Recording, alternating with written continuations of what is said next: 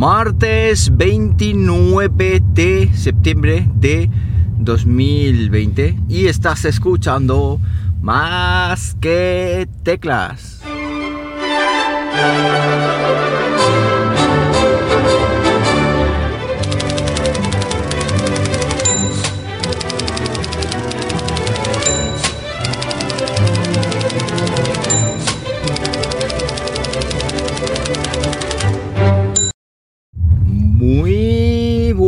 Días, las que, las 6 y 49 de la mañana, Dios mío, cuando estoy grabando esto.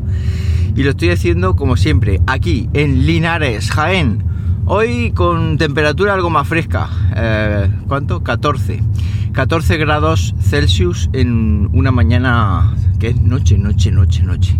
Y es que los martes, no sé si os lo he comentado, entro súper, súper temprano. Es decir, entro a las 8 y 25 y además entro con una guardia eh, del horario 2, creo que es. O no, el horario 1, que es el horario que siguen los más pequeñitos del, del instituto.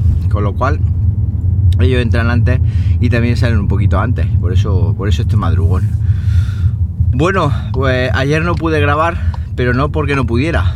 Es que no pude físicamente porque eh, tenía el, el teléfono, el conector Lightning lleno, lleno, lleno, lleno, lleno de pelusa.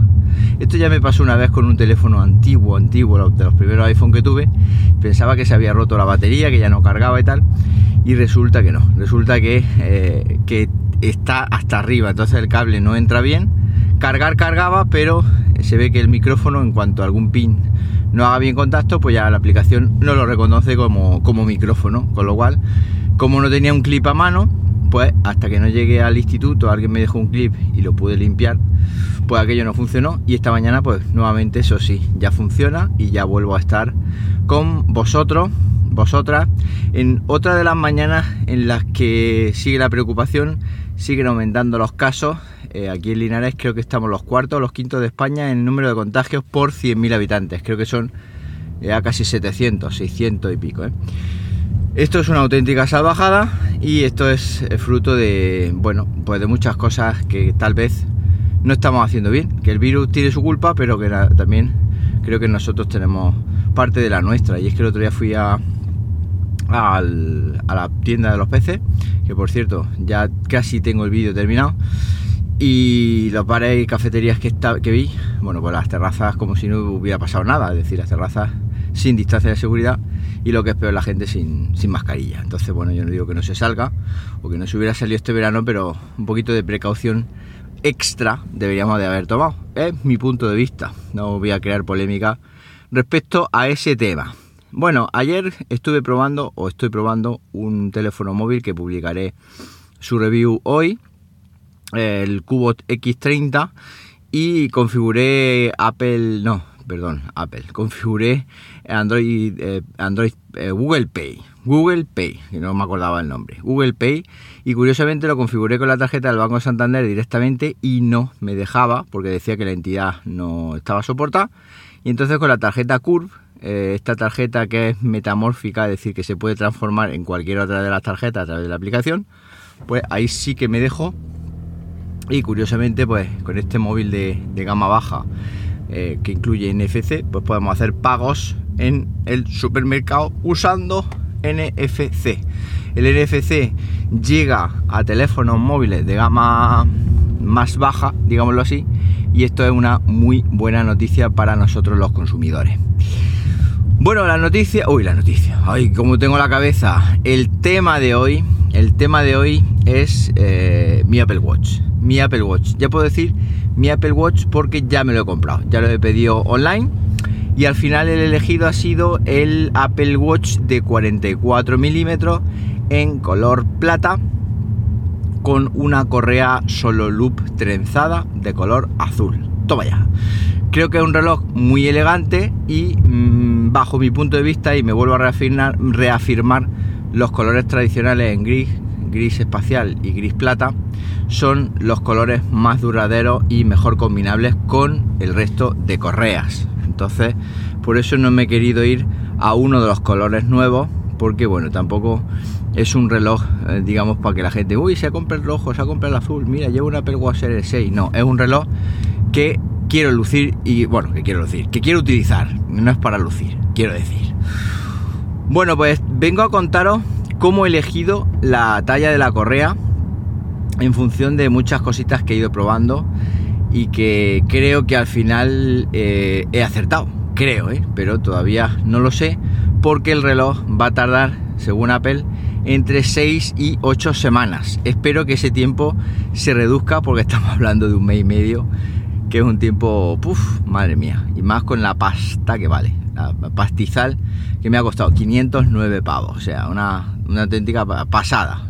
Apple, que yo me gusten los productos de Apple, no, no quiere decir que no me dé cuenta la salvajada de precio, porque viene una cosa que es muy premium y está muy bien construido, todo lo que tú quieras, pero 500 pavos, un reloj, uff, una correa 100 pavos, en fin, eso es otro tema. Cada uno eh, se gasta el dinero en lo que quiere, eso no, no es criticable, si lo tienes, te lo gastas lo que quieres. Bueno. ¿Cómo he elegido la correa solo loop esta o uniloop o solo loop? Solo loop de Apple. Bueno, resulta que Apple tiene dos medios para medirte la muñeca. Dos, digamos, dos plantillas o dos formas de, hacerlo.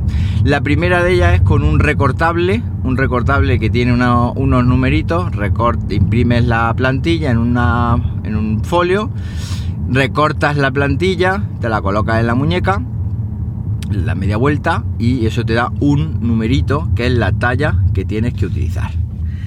El segundo es a través de una cinta métrica de estas que tenemos en la, en la caja de la costura, en la caja de galletas esta de chapa de costura que tenemos todos, yo me incluyo, y que eh, coges la cinta, te la rodeas la muñeca y eso te da una medida directamente en centímetros, con lo cual Luego te va a la página web, metes la medida en centímetros, pulsa enviar y te da una, un valor, te da una, una talla.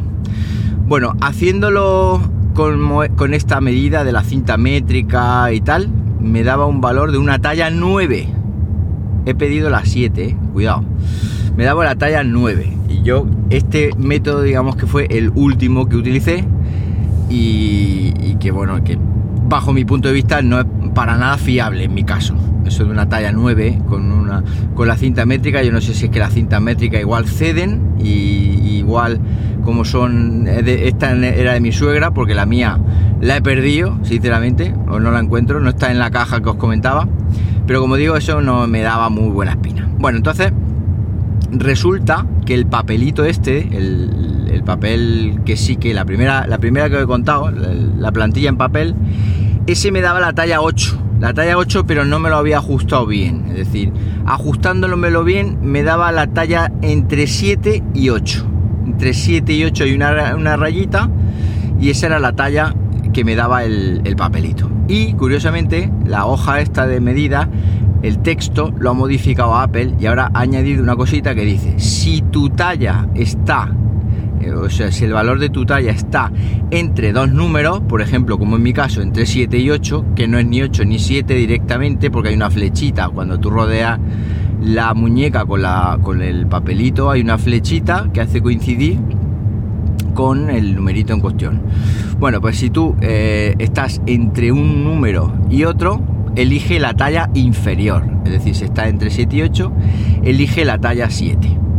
Vale, esto, eso, eh, haciendo así, perfecto. Pero hay una cosa que me daba, digamos, o que me inducía, bajo mi punto de vista, a error y que seguramente va a inducir a error a mucha gente que no escuche este podcast. Mm, repito, esto todavía no lo he confirmado, todavía no me ha llegado la correa, pero tiene mucha lógica.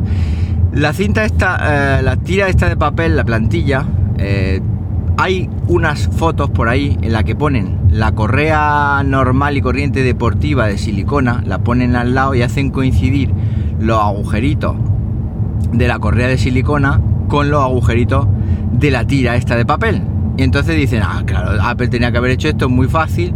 Tú coges el agujerito, eh, yo por ejemplo me abrocho esa correa de silicona deportiva, me la abrocho en el, en el agujero 3 lo pones al lado de la tira y me da la talla 8. Ah, perfecto. Y eso es súper fiable. Claro, yo así lo pensé y tiene toda su lógica, porque de hecho los agujeros de, del reloj coinciden exactamente con los agujeros de la tira de papel. Pero hay un pero que no hemos caído, hay un pero que no hemos caído. ¿Y cuál es ese pero?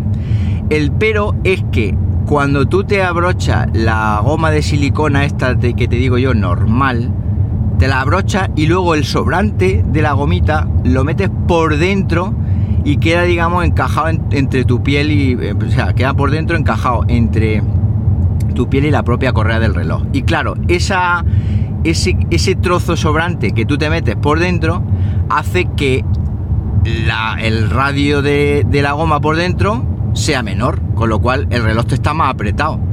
¿Qué es lo que ocurre? Que yo me abrocho el reloj en el agujero 3 y al meterme la cinta por dentro, ¿vale?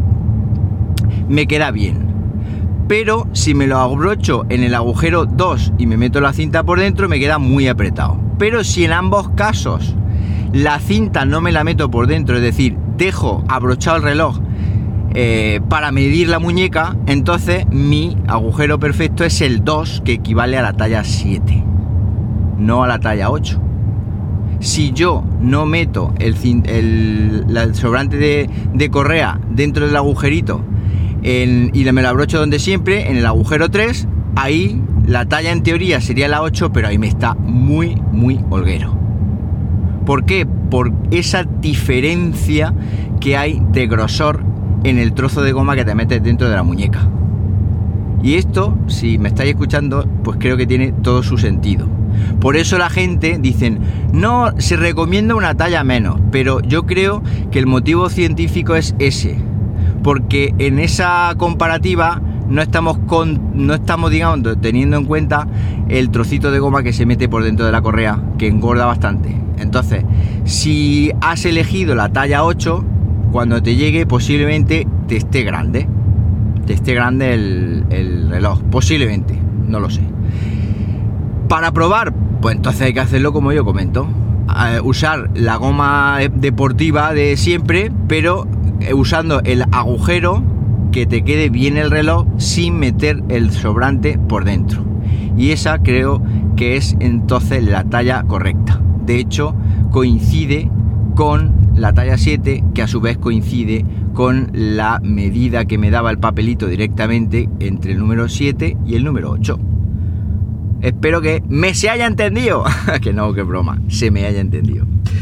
Eh, esta es mi conclusión de momento. Esa es la hipótesis. Falta el contrastado esperando pues por supuesto entre 6 y 8 semanas que espero que sean menos y que os contaré por aquí. Cualquier cosita ya sabéis, arroba JM Ramírez en Twitter, ahí me comentáis cuál ha sido vuestra correa, cuál ha sido vuestro reloj, si lo vaya a comprar, si no lo vaya a comprar, si os vaya a esperar al Series 20, no lo sé. Ahí me podéis decir lo que queráis. Nada más, que paséis un buenísimo, ¿qué? Un buenísimo martes, no sé ni en el día que vivo. Y como siempre os digo, nos hablamos pronto, ¿por qué no? Venga, un abrazo.